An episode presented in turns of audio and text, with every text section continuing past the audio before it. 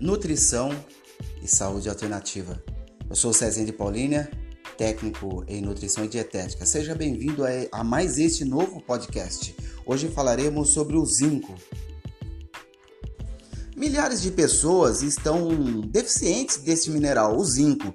Ó, basta saber que o zinco participa de reações na síntese e degradação de carboidratos, de lipídios, das proteínas e do ácido nucleicos. O zinco está envolvido no transporte e função imune, a imunidade e na expressão da informação gênica.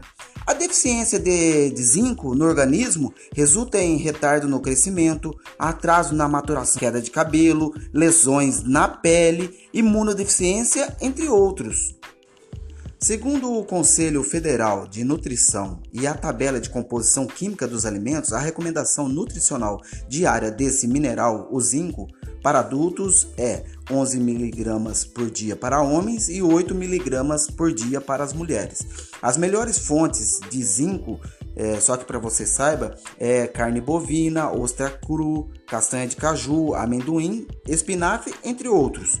Lembrando que tem que tomar cuidado para não exceder o limite, porque pode causar anemia, febre, distúrbios do sistema nervoso central e outras complicações. As maiores concentrações de zinco em adultos são encontradas no fígado, no pâncreas, nos rins, nos ossos e nos músculos.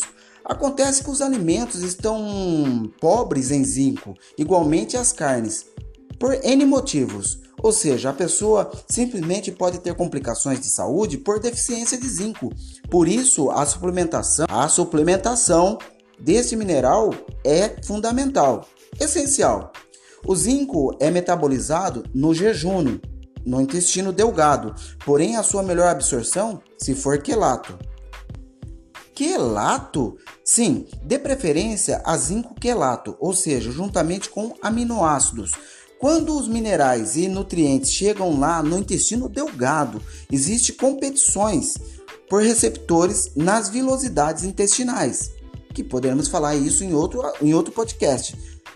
Mas os aminoácidos têm entradas liberadas lá nas vilosidades intestinais. Por isso, o zinco quelato pega carona e atravessa as vilosidades e chega nos na corrente sanguínea. Fico por aqui.